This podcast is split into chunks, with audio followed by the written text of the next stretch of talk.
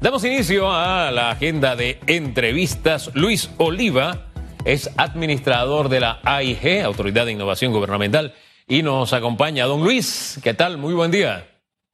Buenos días, Hugo. ¿Cómo estás? Hombre, de maravilla. Y a usted no hay que pedirle el pasaporte, usted muestra el pasaporte de inmediato. La sonrisa, de eso se trata, ¿no? Mi abuela lo decía de una forma más sencilla. Mi abuela decía, al mal tiempo, buena cara. ¿Ah? Esa era la filosofía de mi abuela.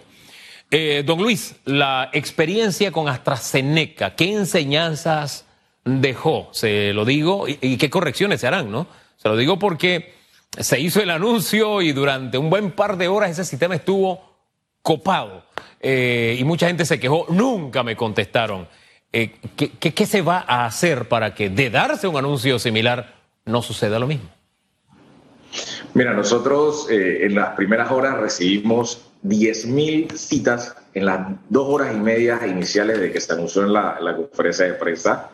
Eh, y te puedo decir de que nosotros liberamos eh, otros eh, canales que teníamos disponibles, como el de Telegram, como el web, y adicional liberamos algo que teníamos planificado ya una vez tuviéramos el resto de los centros, que es un aplicativo que nos va a permitir a, a las personas también no solo eh, que puedan solicitar su cita, sino estar en una lista de espera y si están cerca del área eh, se les va a enviar una notificación en el caso de que haya alguna dosis disponible, indicándole que se acerque al, lugar al, o al, al autoexpress o al centro de vacunación más cercano. Eh, eso de la lista de espera, ¿cómo, cómo funcionará? Sí, mira, básicamente es un aplicativo que nosotros vamos a estar anunciando en los, en los próximos días, en el cual las personas que tengan el aplicativo descargado en su celular, eh, van a poder recibir notificaciones una vez lo tengan activo. Y si ellos se encuentran cerca del, del, por ejemplo, en este caso el Rommel Fernández, ellos van a recibir una notificación y el sistema le da la cita al que esté más cerca, ¿no?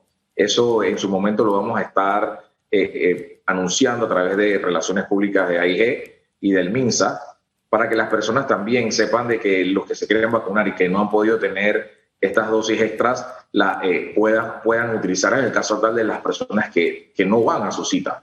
Así que eso es importante porque lo que queremos es inmunizar a la mayor cantidad de personas y también de las que, sepan de que los que no van a su cita la perdieron y que se le va a entregar esa dosis a otra persona, porque también eh, tenemos que, hacer que las personas cumplan en el momento en que se les asignó un cupo para ir a, a vacunarse. Oiga, usted sabe a propósito de citas, a mí en mi tarjeta me pusieron que mi siguiente vacuna es en julio, pero las autoridades nos, está, nos han estado diciendo que la segunda dosis de AstraZeneca es en, es en 30 días, o sea, no da, hay algún error. La pregunta es, em, ¿de manera digital se le va a notificar esa nueva cita y las posibles correcciones de la, de la tarjeta que se llena manualmente se, se van a hacer? ¿Hay algún momento, ¿En algún momento será ese cruce? Mira, y pasó lo mismo con Pfizer te puedo decir de que en, un inicio eh, se había hablado de 21 días y después se explicó de que era un rango de 21 a 42 días que se podían tener y que en ese rango las personas iban a ser citadas o que podían también eh, sacar su cita. Y es parte de cómo hemos estado llevando eh, la vacunación, por ejemplo, en, en el circuito 8688, que ya pasamos por la segunda dosis, no fue exactamente a los 30 días, pero sí estuvo muy cerca y dentro del rango. De igual manera lo estamos haciendo con AstraZeneca, eh, lo ideal, eh, eh, como lo han hablado las autoridades de salud, sería en 30 días, pero esta vacuna permite un, rango más amplio todavía que la, que la de Pfizer y lo que se ha anunciado para colocarse la, la, segunda dosis. Entonces, por eso es que han visto que en algunas tarjetas las enfermeras les han escrito quizá un rango un poco más amplio, llegando hasta los tres meses. Sí, pero me quedo pensando, la segunda dosis está ahí, está guardada y supuestamente era para los 30 días. Eso hay que verlo con detalle. Ahora bien, usted hablaba de una lista de espera y creo que fue ayer o antier que yo entré al mismo link de AstraZeneca y decía que por el momento no estaba, este, no estaba abierto, ¿no? Había un mensajito allí, no recuerdo exactamente lo que decía, pero como quien dice, no te puedes inscribir porque en este momento no hay disponibles.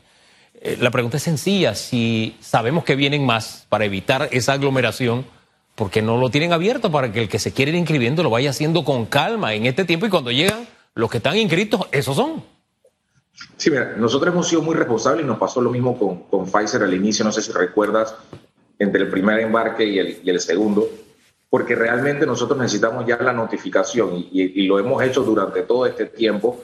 Una vez ya tenemos la notificación del día en que van a llegar las dosis, entonces podemos contar con las que tenemos almacenadas. Sería irresponsable de nuestra parte de que estuviéramos utilizando las dosis y no tuviéramos certeza exacta del día en que van a estar llegando las vacunas. Así que tengan la seguridad de que en el momento en que ya tengamos la fecha exacta de que vamos a recibir las dosis, entonces vamos a liberar las dosis que tenemos almacenadas. Eh, eh, el mismo principio se va a utilizar cuando lleguen otras vacunas, Johnson Johnson, que se está en este momento nuevamente evaluando esa posibilidad. Usted tendrá ahí entonces Pfizer, AstraZeneca, que están separados, Johnson Johnson, o, cómo va a funcionar cuando ya tengamos todas las vacunas. Mira, esa estrategia el Ministerio de Salud lo ha, estado llevando eh, y el ministro de Salud en la conferencia de prensa ha sido muy claro de cómo se han estado manejando, eh, por ejemplo, la estrategia de vacunación nacional que llevamos con Pfizer y que AstraZeneca ha sido voluntario. Eh, en su momento él va a definir cuál va a ser la estrategia con las, tanto las vacunas de Johnson o como cualquiera de las otras que se puedan estar trayendo al país. Ah, ustedes se ajustan entonces a lo que decida el Ministerio de Salud en esa línea. Sí, y, sobre todo porque viene de un centro de operaciones nacional. Nosotros nos reunimos todos los lunes con, el presidente y ahí en conjunto con la, canciller, eh, con el doctor Ortega y el equipo de las enfermeras, mis copetes, mis Blandón, mis Hewitt, eh, y todo el equipo de Panavac, eh, se toman las decisiones y el señor presidente entonces da la última palabra en el cual autoriza de que, de que la estrategia vaya en un sentido u otro. Importante también de que nosotros tenemos reuniones diarias en donde hacemos toda la estrategia que le presentamos entonces los días lunes al presidente. Yo creo que los panameños, aunque nos cuesta, bueno, a algunos les cuesta reconocer las cosas que hemos hecho bien, tenemos que aceptar que, mire, las comparaciones son odiosas, pero Costa Rica ha recibido más vacunas, pero no ha tenido la misma cobertura. Ha tenido una serie de dificultades, entre esas el tema digital, que nosotros hemos tenido la respuesta prácticamente en tiempo real. Lo mismo le ha sucedido a El Salvador. Le llega el montón de vacunas, pero la capacidad de su cuerpo médico para, para eh, eh, vacunar a la mayoría de la población han tenido esa dificultad, pero también el manejo de la información tampoco ha sido, se ha podido dar al nivel que tenemos en, en Panamá. Ese salto cualitativo y cuantitativo que hemos dado en un año, ¿qué análisis hace usted? Eh, don Luis, y también mirando lo que pasa en el propio vecindario. ¿Dónde estábamos, dónde estábamos y dónde estamos ahora? Mira, es, parte de, tener una, estrategia y, tener visión. Nosotros eh, sabemos desde la parte de transformación digital de que apoyando a los equipos de enfermería, porque las enfermeras tienen una estrategia que vienen de más de 40 años manejando, y realmente era llevar eso a lo digital porque lo digital nos permite tomar decisiones muy rápido y en el, y en el COVID se ha demostrado de que quien no toma las decisiones rápidamente eh, le va a costar mucho poder hacer eh, grandes transformaciones o poder lograr objetivos a muy corto plazo. Pero a nosotros también nos, nos tocó una curva eh, de aprendizaje y una curva de desarrollo. Los primeros meses yo te puedo decir que, que para nosotros el proyecto más complejo que hemos llevado en toda la pandemia fue unificar todas las bases de datos de los laboratorios. Para nosotros eso fue un reto, pero es un reto que, que hoy estamos viendo los frutos, porque hoy te puede llegar una notificación por tu celular de que has sido eh, posiblemente expuesto al COVID, las respuestas de los resultados positivos o negativos, o sea, las detectados o no detectados, eh, también te llegan de manera automática y eso ha permitido también eh, ayudar a los equipos de trazabilidad y a su vez es la plataforma donde hemos aceptado el, el, programa de vacunación digital, que no es más que una estrategia bien planteada por, por el gobierno nacional sobre una plataforma tecnológica. Y fíjese, de alguna forma, a empujones o a la fuerza hemos tenido que entrar en estas plataformas tecnológicas. Me recuerda una vez que yo trabajé en un canal de televisión y dijeron, desde la fecha tal, supongamos, el lunes, todos los sistemas estarán en línea. Nosotros me acuerdo que escribíamos en unas máquinas Olimpia, ahí hacíamos las noticias.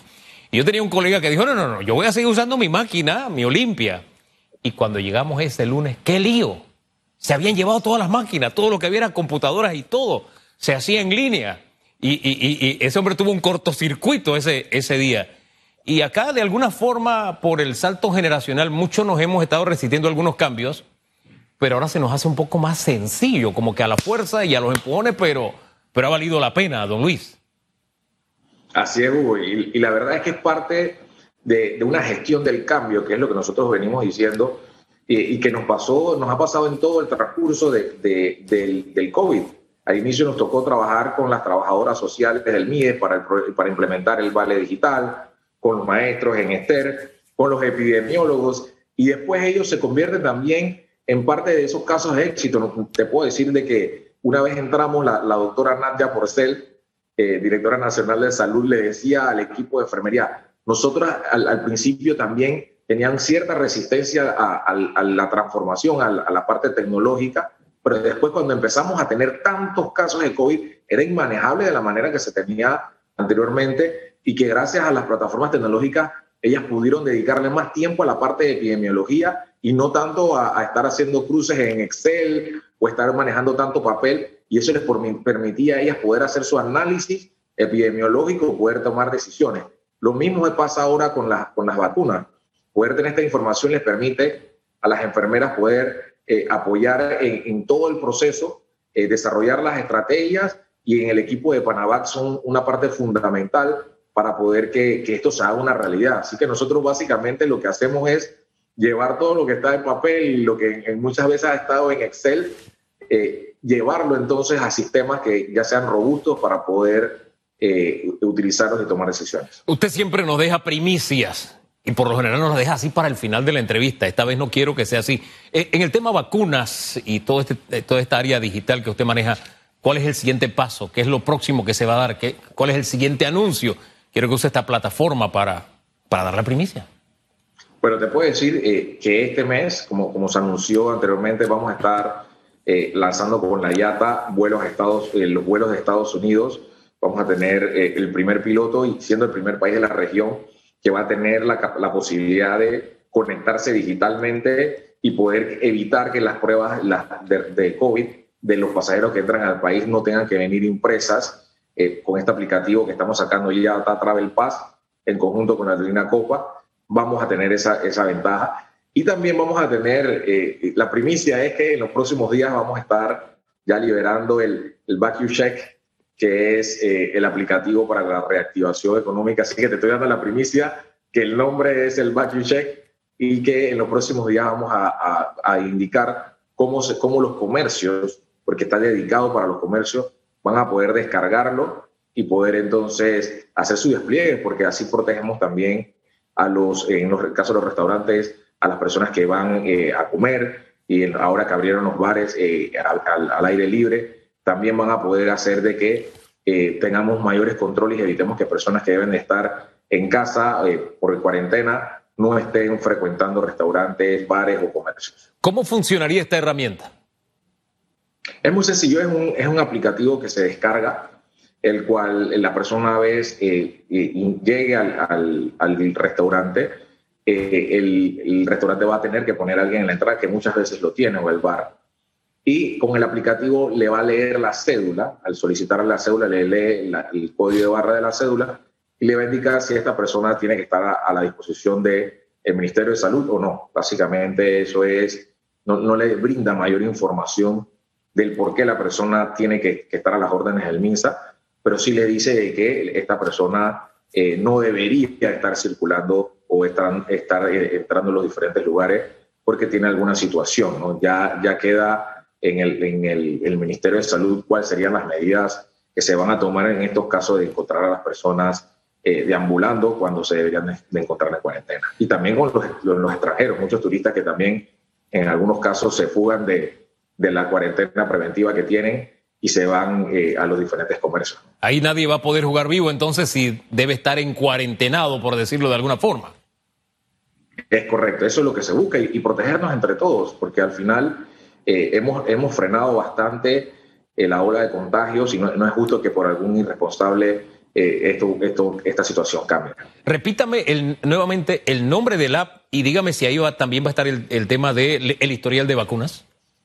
Sí, el, el Vacuum Check es el nombre del, del, del aplicativo. El historial de, de, vacunación depende de que el ciudadano quiera compartirlo. Nosotros en la página de panamadigital.gov.pa van a encontrar cada uno de los que ya se ha vacunado la información de su vacuna y adicional van a ver un hash que es un código de securización en el cual nosotros le estamos dando el beneficio a la persona de que esta, esta información está segura y que solamente puede ser compartida si ella quiere, si la persona desea compartir esta información.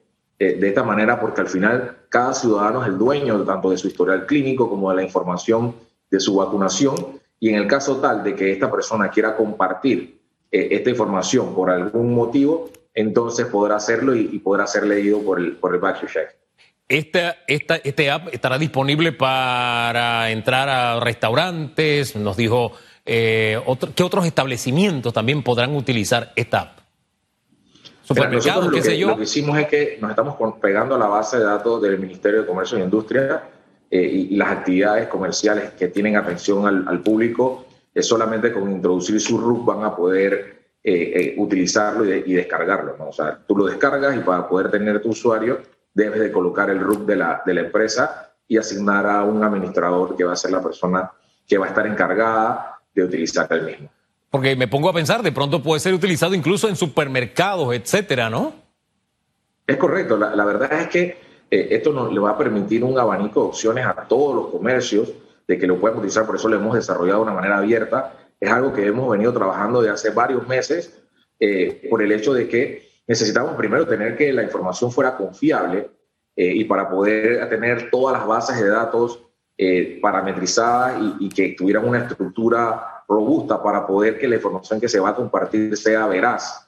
Eh, es lo que hemos logrado ahora. Y, gracias a eso también hemos tenido el apoyo de las empresas Apple y Google, que en su momento al ver la, la plataforma robusta que teníamos, confiaron en que Panamá fuera uno de los primeros países del mundo en lanzar estos aplicativos que ya muchas personas han estado recibiendo y quiero aprovechar esta coyuntura que me brindas para decirle que no bajemos la guardia, que los que tienen el teléfono, los teléfonos con iOS de Apple, eh, instalen o habiliten, porque ya ellos tienen eh, por default configurado lo que son las notificaciones de exposición, simplemente sería habilitarlo y eh, en el caso de que, de que sean expuestos van a ser notificados. Las personas que tienen Android, o sea, teléfonos que tienen Android, deben de descargar un aplicativo que se llama Protege de Panamá. Te puedo dar otro, otro, otro informe muy importante que eh, durante la, la pandemia, eh, desde que lanzamos estos aplicativos, eh, ya hemos notificado más de 9.000 personas que han estado expuestas porque han estado a menos de dos metros y al menos 10 minutos con una persona que al final resultó ser COVID positivo. ¿no? Y, y eso eh, ha ayudado mucho a, los equipos de trazabilidad a poder identificar a las personas rápidamente antes de que puedan contagiar a otras personas. Eh, vienen las preguntas de inmediato, ¿en qué otros países se está utilizando esta aplicación? ¿Cómo, ¿Cuál ha sido el resultado de su uso? Y si en Panamá será obligatorio. Mira, Panamá durante la, pandemia, al menos a nivel latinoamericano, eh, ha estado dando o, o, siendo, estando a la vanguardia y liderando todo lo que es eh, las plataformas tecnológicas. Así que te podría decir que somos uno de los primeros, si no somos el primero, somos uno de los primeros países que lanza este aplicativo. Nosotros no lo hemos copiado ni lo hemos comprado, lo hemos desarrollado al interno en, AIG, eh, porque entendemos la necesidad que se tiene muy particular en, nuestro país. Así que te podría decir de que, en, en plataformas tecnológicas durante la pandemia, Panamá es quien ha dado las directrices y quizás los otros países de Latinoamérica eh, nos han estado contactando para, para conocer cómo lo hicimos y, cómo los podemos apoyar. Oiga, no, me, no se me ha quedado el nombre de la aplicación. Repita el nombre de la aplicación. Vacuum Check.